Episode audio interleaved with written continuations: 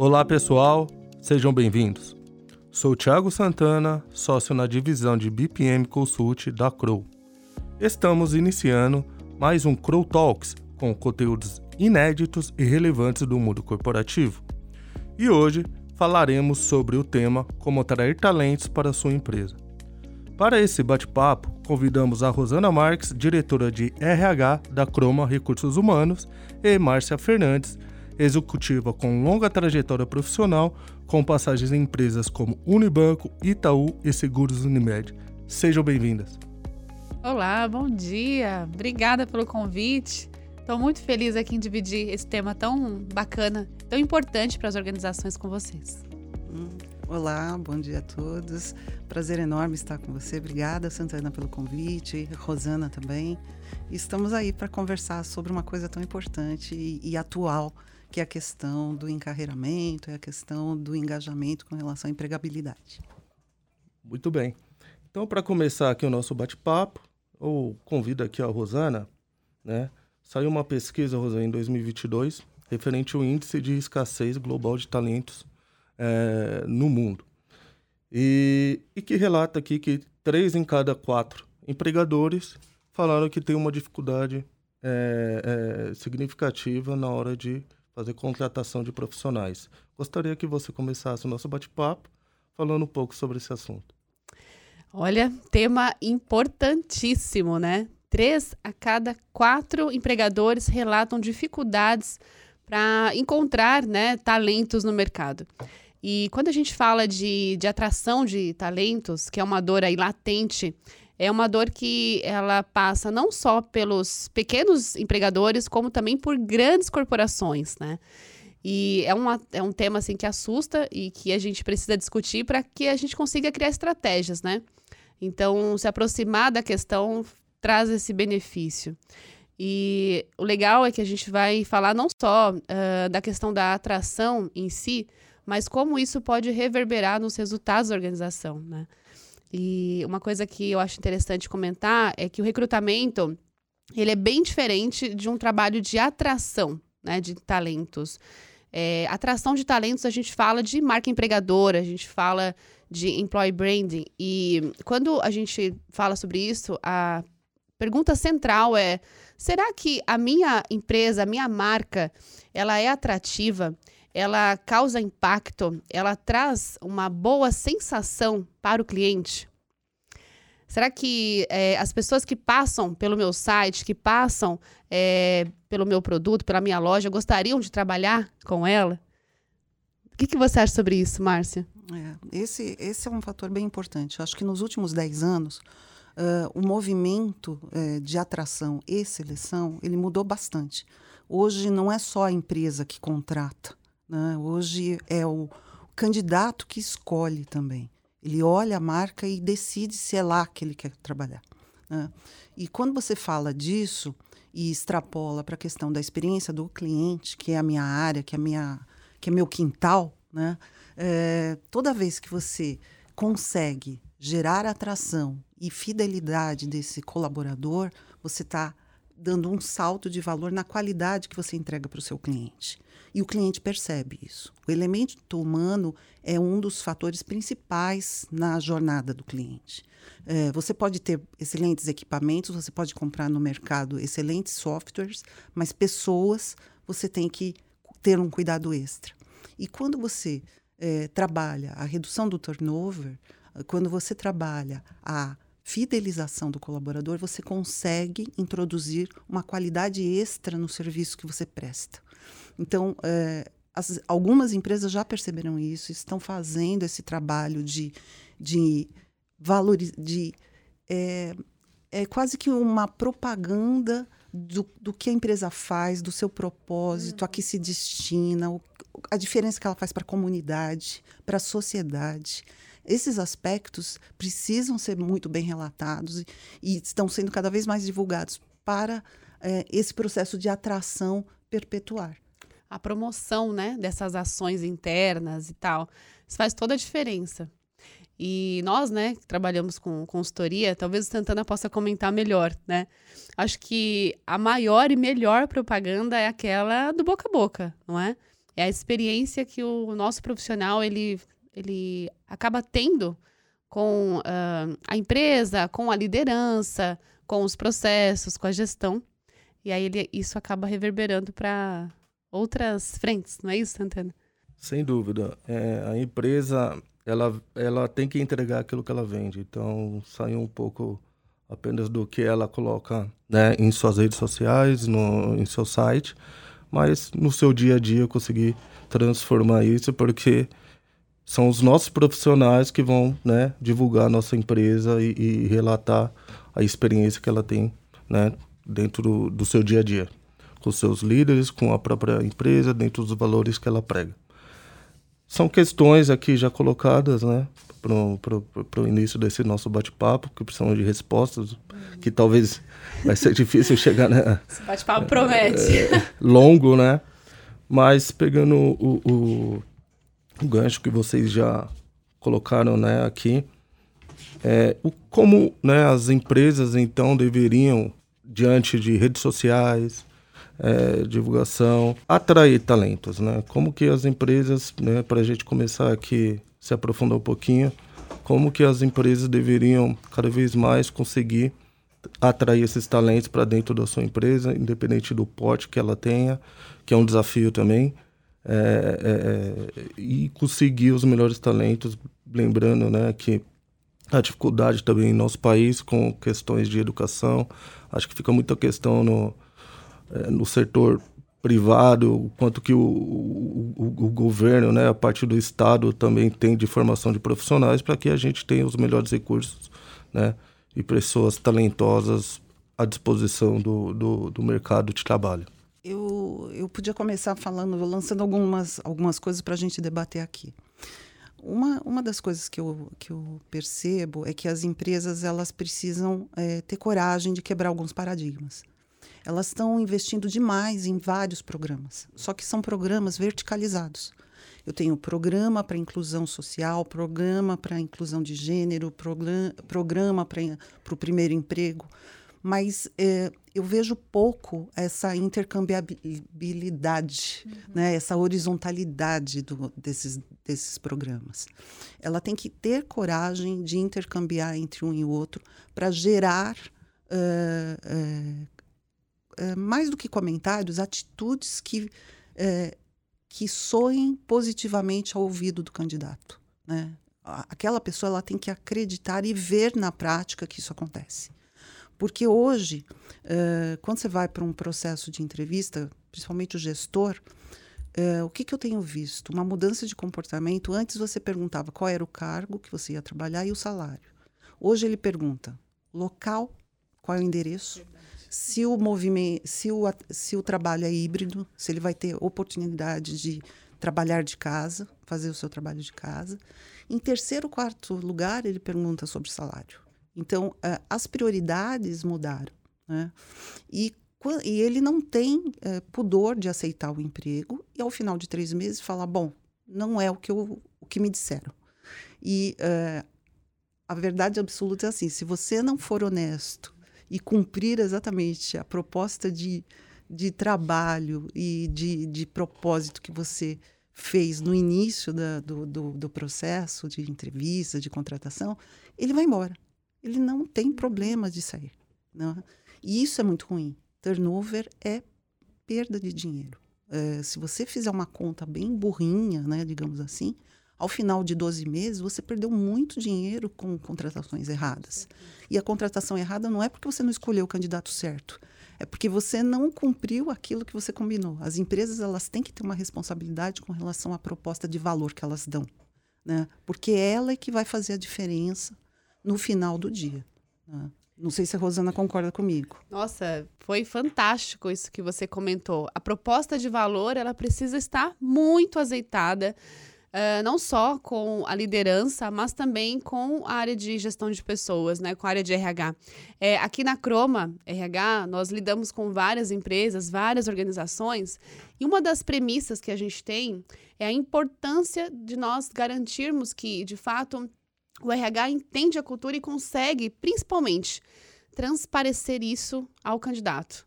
Porque senão a gente não vai conseguir uh, atrair os melhores talentos. E quando a gente fala de melhor talento, não existe bom ou ruim, né? Não existe um candidato bom ou ruim. Existe um candidato que é mais ou menos aderente àquela empresa, àquela cadeira. Então, o RH ele precisa estar muito bem calibrado, ele precisa entender muito bem a cultura da empresa para conseguir é, identificar esse potencial e também fazer isso, né? Propagar realmente qual é a, o propósito, qual é a missão, é, qual é a visão daquela empresa. Porque aí a gente consegue ter uma assertividade muito melhor. E principalmente, além né, de fazer essa atração, conseguir garantir é, que tudo aquilo que foi comentado vem sendo entregue, né? monitorar isso. Foram pontos importantes. É, isso se passa um pouco, vocês acreditam que por questões de geração também? Essa nova geração é, exige né, cada vez mais das empresas, né, cada vez mais o compromisso das empresas e também será que eles estão devolvendo também esse compromisso que a empresa tem? É, que é uma via de mão dupla e a, a reciprocidade, né? Existe, é um, né? É um, acho que é a empresa, né? Sem dúvida vai cumprir, tem que cumprir porque de fato acontece o que a Márcia colocou, questão do turnover aumenta bastante se você vendeu algo que no fim do dia você não está é, cumprindo, né? E por outro lado também muitos candidatos né, acabam também não cumprindo com aquilo que ele prometeu na entrevista dele. É, escutar um pouco né, de vocês, né, baseado no que foi falado agora. Então, eu, eu tenho uma, uma certa dificuldade. Eu, eu entendo as diferenças entre gerações, mas eu tenho uma, um contraponto que eu sempre gosto de falar em voz alta, que é assim: pessoas são pessoas. No final do é, dia são pessoas, No final né? do dia elas são pessoas, elas precisam ser tratadas como indivíduos que são únicos. Então, quando você fala disso, uh, eu acho que tem algumas questões assim, principalmente de conhecimento técnico, que uh, são diferentes mesmo entre as gerações. Isso é verdade. O, a forma de aprender, a forma de, de entregar, ensinar. a forma de acumular conhecimento, uhum. de ensinar, isso é verdade, tem a diferença. Mas eu acho que tem um outro fator que se sobrepõe a esse, que é a questão de, é, da, da coragem do processo. Né? É, o, o, colaborador, o candidato, ele, ele cada vez mais eles têm procurado se aventurar horizontalmente. Eu insisto nessa questão do horizontal porque aquela carreira com começo, meio e fim verticalzinha não existe mais. E, e, e, independe da idade, tá? Eu vejo pessoas de 60 anos indo para segunda, terceira carreira e pessoas de 20 anos que ainda não definiram qual carreira e querem experimentar no, no, começo do seu, do seu trajeto, da sua trajetória de trabalho. Então, eu, quando eu vejo isso, eu vejo que a, as pessoas elas têm coragem de buscar horizontalidade, ou seja, eu, eu Vou dar um exemplo meu. Né? Sim. Eu, a minha carreira toda está pautada no, na indústria bancária e de seguros. Hoje, eu não tenho nenhum medo, medo eh, ou temor receio, ou né? receio uhum. de eh, me aventurar numa outra indústria de automóveis, de beleza, porque, na verdade, o, a gente está procurando eh, algumas questões de habilidade, de skills, que independem do produto. Uhum. Né? Então, o que, que eu olho? O propósito, se aquela empresa fala o que eu penso, se, se eu acredito no que aquela empresa está falando. E eu vejo que a, a coragem precisa tá, estar nos dois lados: a de querer transitar e a empresa de apostar. Existe também um, um, um certo, uma certa tendência, principalmente no mercado brasileiro, de imediatismo, que a gente tem que combater. A gente tem que combater essa coisa assim: ah, eu quero um cara que venha pronto e que faça o que eu quero. Será que você está pegando o melhor talento? E, e eu, eu, porque não é um prato raso que você está trazendo, você está trazendo uma pessoa com bagagem. E se você é, simplesmente diz o que ela tem que fazer, você está jogando todo, tudo que você apostou de contratar, de comprar, de, de, de, de adquirir contratando aquela pessoa, você está pondo meio de lado. Então é importante que você lembre que é um, que é um indivíduo que tem suas características pela questão de geração, Santana, que você questionou aí no começo, mas mais do que isso, que tem uma bagagem que pode ser extrapolada para independente da indústria para onde ele vai. E, e, e, e eu estou falando de indústria, mas às vezes áreas. Eu vi, e aí só para finalizar minha fala, eu, eu, eu, eu, sempre defendi que assim a gente tem vários programas de avaliação de desempenho das pessoas, PDI, PDI. que é aquele plano de desenvolvimento é, é, individual. individual. Uhum. Mas quando eu leio os, os PDIs, as pessoas falam assim: ah, é, você tem que ler um livro, você tem que fazer mais um curso para ser, ser melhor do que você, no que você já faz. E esquece de investigar que qual é a formação, qual é o desejo, qual é a, a, a projeção. A, a projeção né? da, é, o que, que, eu pretendo fazer daqui para frente? Eu posso ser formado em matemática, estar numa área atuarial, mas migrar para um, um, RH. E essa, e, e essa transição passa por uma liderança que acredita, porque dá trabalho. Né? Se você faz um bom PDI voltado para o indivíduo, você corre o risco de fazer aquele turnover do bem. Sim. Que muitos líderes ainda têm um certo constrangimento disso, porque acham que estão perdendo mão de obra. Hum né, mão de obra pronta. Esse é, um, é uma sinuca de bico que sempre acontece e que a, a, a empresa perde porque as pessoas, é, não vou dizer manipulam, mas elas trabalham com aquilo de alta produtividade imediata. E isso é ruim, porque se você só trabalha com imediato, é, a perenidade da empresa vai para onde? Ela pode ir para o ralo. Né? O processo sucessório pode ir para o ralo. Algumas empresas estão pagando um preço alto ainda hoje com relação ao processo sucessório. Isso também é uma questão que faz parte dessa questão de, eh, desse, eh, desse, desse né? debate uhum. de atração. E nesse processo, a liderança tem um papel fundamental. Rosana, colocado aqui, o que, que você acredita que os líderes né, deveriam colocar em prática para que esse desenvolvimento isso aconteça? Nossa, fantástico, fantástico. Assim, é, é importante a gente lembrar que pessoas são pessoas, né? Com suas é, ambições, com seus sonhos. Então, uma empresa que consegue pautar, consegue sustentar, consegue oferecer essas oportunidades de desenvolvimento, uma empresa que consegue é, entender de fato que hoje não existe essa carreira mais linear, que a Márcia bem comentou, né? Com começo, meio e fim. Então, antigamente é, começava-se a trabalhar, começava-se a faculdade, e ali você ficava bom tempo, crescia, de repente você se aposentava e vinha aquela ideia de que agora vou aproveitar a minha vida, né? Isso acabou. Então a gente precisa se atualizar. A liderança é fundamental nesse, nesse papel.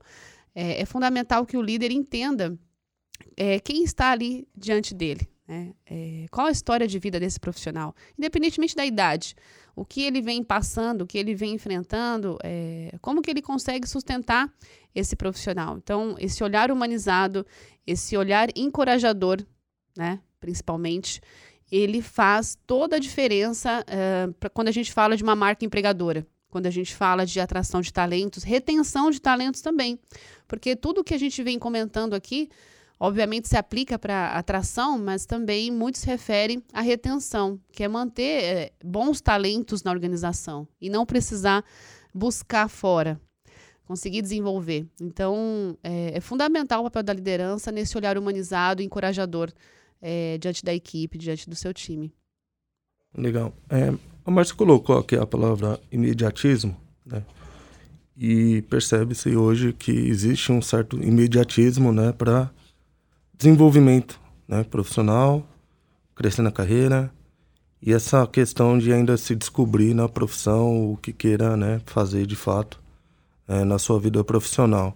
Esse imediatismo, ele também, né, por parte, como conseguir né, é, reter os talentos, sabendo que ele quer pra, tudo para ontem, né? Tudo tem que acontecer e tudo tem que ser rápido. E ele chegar, ele quer de um dia para o outro né, já está no topo. Como conseguir trabalhar esse profissional, ele é talentoso, mas ele tem uma ansiedade muito grande de crescimento na carreira. Queria que vocês falassem um pouco sobre. É. Eu acho que tem dois aspectos assim. É, um, eu, pode até parecer meio romântico, mas eu acho que as lideranças inspiradoras fazem uh, uma abertura de diálogo positiva com relação aos colaboradores, para ouvi-los. E outro, eu acho que é, é, é técnico, né? Você tem que estabelecer pe pesquisas periódicas para ouvir essas pessoas. Acho que a melhor forma, né? É, de você descobrir como é, trabalhar essa ansiedade do imediatismo é debater porque as pessoas elas não elas não estão mais se incomodando com tempo espaço até se incomodam mas elas elas querem saber assim tá qual que é o meu próximo projeto né e é, ou é, tem uma ideia de um projeto como é que eu introduzo essa ideia de projeto então, eu acho que um, uma boa pesquisa de satisfação de colaborador traz muita informação. Eu acho que. E uh, um líder que ouça a pesquisa, trabalhe a pesquisa ao lado desses colaboradores é muito importante. E uh, eu acredito que só uma liderança inspiradora, que acredite em pessoas, que atue para essas pessoas, é que consegue abrir esse espaço e torná-lo fértil para esse debate. É, não há imediatismo que não seja trabalhado com a questão é, da conversa e do debate e da, do espaço aberto para aquela pessoa que busca várias coisas ao mesmo tempo, e aí voltamos para a questão do, da, do senso de urgência, rapidez e velocidade de algumas gerações, mas que elas se motivam. Eu uh, trabalhei com mil, mil e duzentos colaboradores, onde eu tinha pessoas de 18 a 60 anos. E é, eu nunca vi nenhuma pessoa abandonar o barco porque não foi promovida no mês que ela esperava. Eu vi pessoas abandonando aquela empresa porque elas traziam ideias e não eram ouvidas, não reverberava. Então, se você tem um ambiente fértil, onde você dê espaço para a construção é, a co-construção, né? Eu acho que é, é, a questão de co-participar, né? É, você consegue trabalhar esse aspecto é, de uma forma positiva.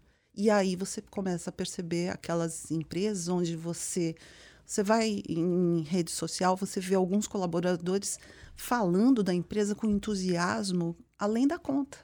E que aí a gente volta para o início da nossa conversa, né? Como é que a gente propaga a marca e, e a cultura da empresa? Através de um ambiente fértil e, e saudável de debate para que as ideias, de novo, eu não sou um prato raso, eu tenho a minha bagagem. Se você despreza minha bagagem, eu vou procurar quem goste ou quem queira me ouvir. Então, acho que é esta questão, e através de um método bem positivo, algumas empresas têm usado o NPS de colaboradores, eu acho legal, mas uh, qualquer é, forma de diálogo é positiva. Não sei se Rosana. Nossa, fantástico, fantástico. Amarrou super bem, é, voltou muito ao início né, do, do nosso podcast. É, NPS é muito utilizado, as pesquisas de mercado também, pesquisas de clima, é, Great Place to Work, enfim, são mecanismos, são ferramentas que, se bem geridas, conseguem sim criar é, esse terreno fértil, né, esse terreno para construção e que é fundamental essa cocriação de é, soluções, oportunidades. Então, isso com certeza ajuda muito para que as pessoas entendam o time das coisas, né? Principalmente porque hoje mudou o mercado de trabalho, né? As pessoas elas entendem o mercado como realmente uma plataforma de autodesenvolvimento. Então, é, que ser humano me torno a partir do trabalho que eu exerço? É uma pergunta, né? aquela empresa ela uh, extrai de mim o melhor, ela consegue promover oportunidades que eu consiga dar o meu melhor, consiga sustentar esse meu crescimento, esse meu aprendizado. Então, são perguntas que hoje muitas pessoas se fazem, né? Então, fantástico, fantástico. Acho que faz todo sentido, né, Santana? Santana, eu acho que tem um, um ponto que, uh, para lançar no debate das para as pessoas que estão nos ouvindo, principalmente as pessoas responsáveis pelas empresas, por RHs, pessoas, né? por pessoas. Uh, há duas décadas atrás, as empresas elas, elas uh, tiraram o pé do acelerador com relação à formação dos, dos colaboradores, ao direcionamento. Então, algumas áreas quase foram desativadas com relação. E é, veio um discurso de autodesenvolvimento. Você constrói a sua carreira fazendo o autodesenvolvimento. Então, você vai investir em você mesmo para conseguir chegar onde verdade, você quer. Verdade, verdade. É, a sensação que eu tenho é que nos últimos anos, principalmente com a pandemia né, instalada, é, acho que houve uma, um, uma paradinha aí. Eu acho que vale colocar isso como um ponto de reflexão. Será verdade mesmo que só o colaborador, só o indivíduo tem que fazer o investimento?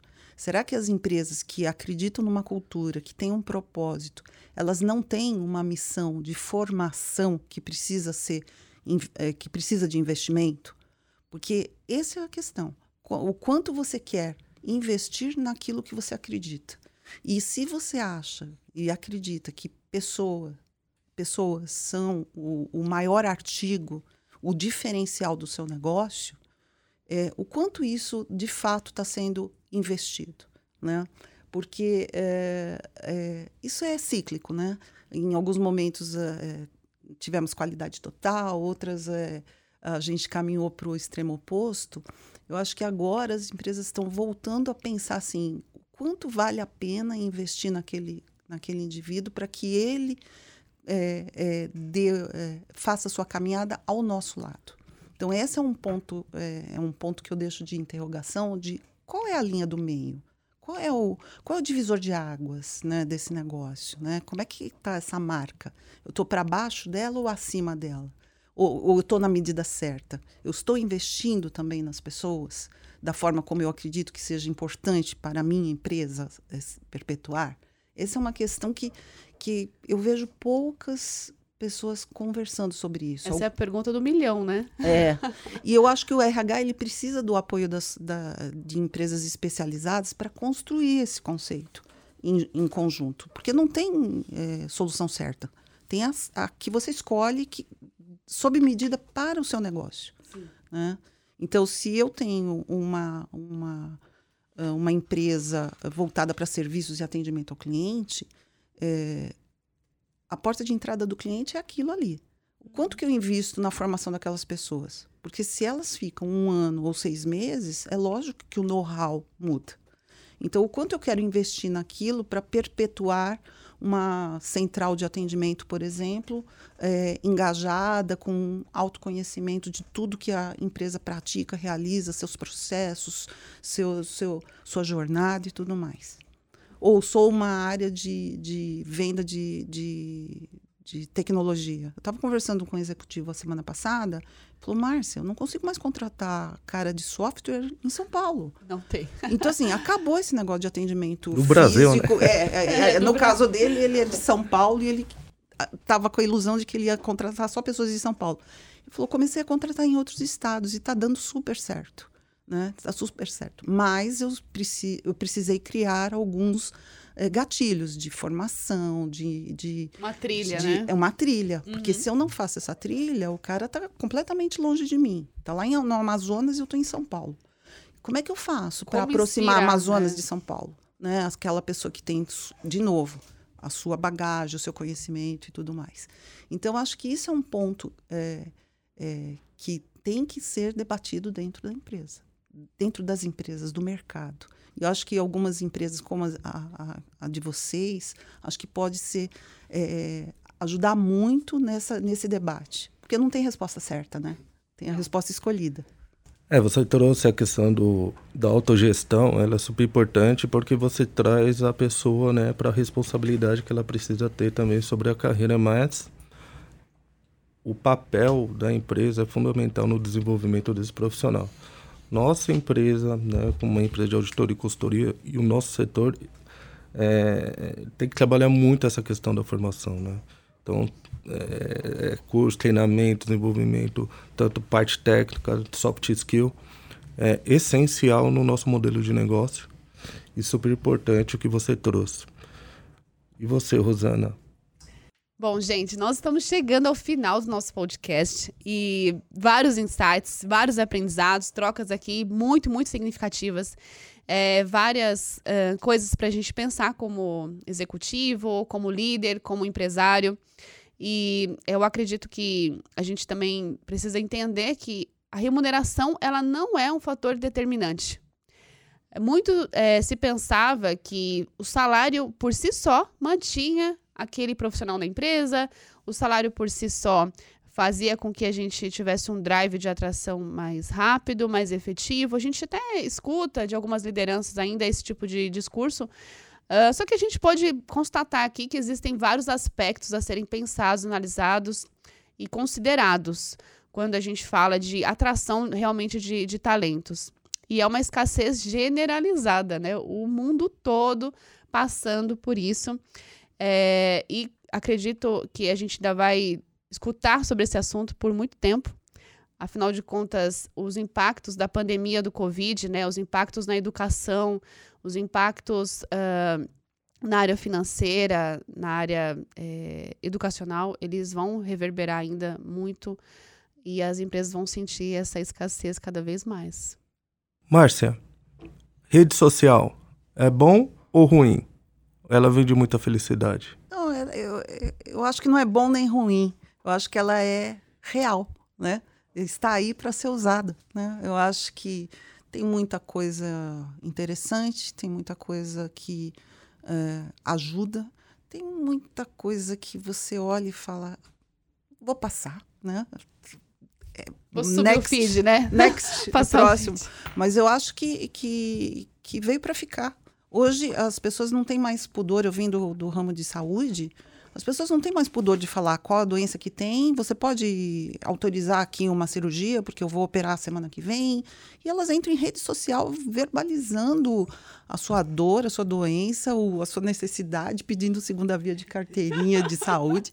Então, assim, é, é, não, é, é uma realidade. Eu acho que contra a realidade não se debate, eu acho que se incorpora, né? Você tem que incorporar e fazer o melhor uso. Eu acho que o uso consciente, o uso com ética, acho que essas questões que precisam é, com governança. Acho que tem a questão da governança também que é muito importante, mas ela veio para ficar e, e, e, não, não adianta ficar fazendo, uh, se debatendo, porque. Ah, tá aí, né? Tá, tá aí, aí, tá aí. Eu lidar. acho que tem que saber fazer o bom uso. Acho que o, o, o, uso higiênico né, do negócio, né? tem que saber utilizar. E até saber o que aproveitar também, né? Porque eu acho que o LinkedIn, por exemplo, ele é um jardim, né?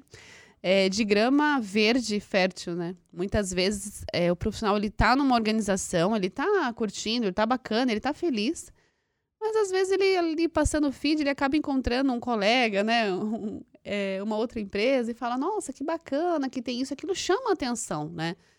É, a gente tem que lembrar que em todas as empresas existem as suas dificuldades, né? Como existem também os seus pontos bacanas, os seus pontos fortes. Isso é geral. Então, eu acho que Santana tem também um, uma certa romantização, sim, né, de empresas maravilhosas, perfeitas. No LinkedIn, a gente precisa saber fazer uso, como bem a Márcia disse, achei muito bacana esse termo, higiênico, né? Saber utilizar para a gente não se perder nesse caminho também. Bom, esse foi mais um podcast. Rosana, Márcia. Santana, muito obrigada. Rosana, obrigada pelo convite. Foi um prazer enorme estar aqui.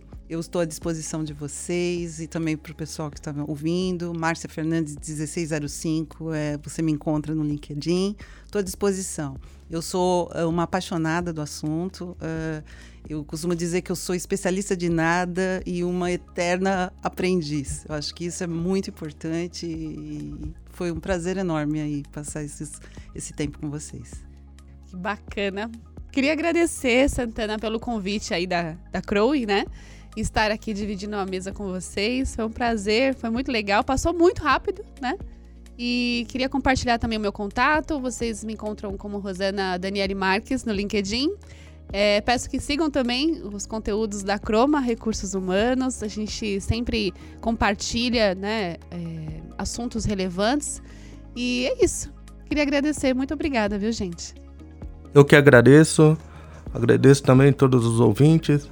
E Obrigado por mais um podcast. Acompanhe a Crow em nossas redes sociais pela melhor pela plataforma de sua escolha.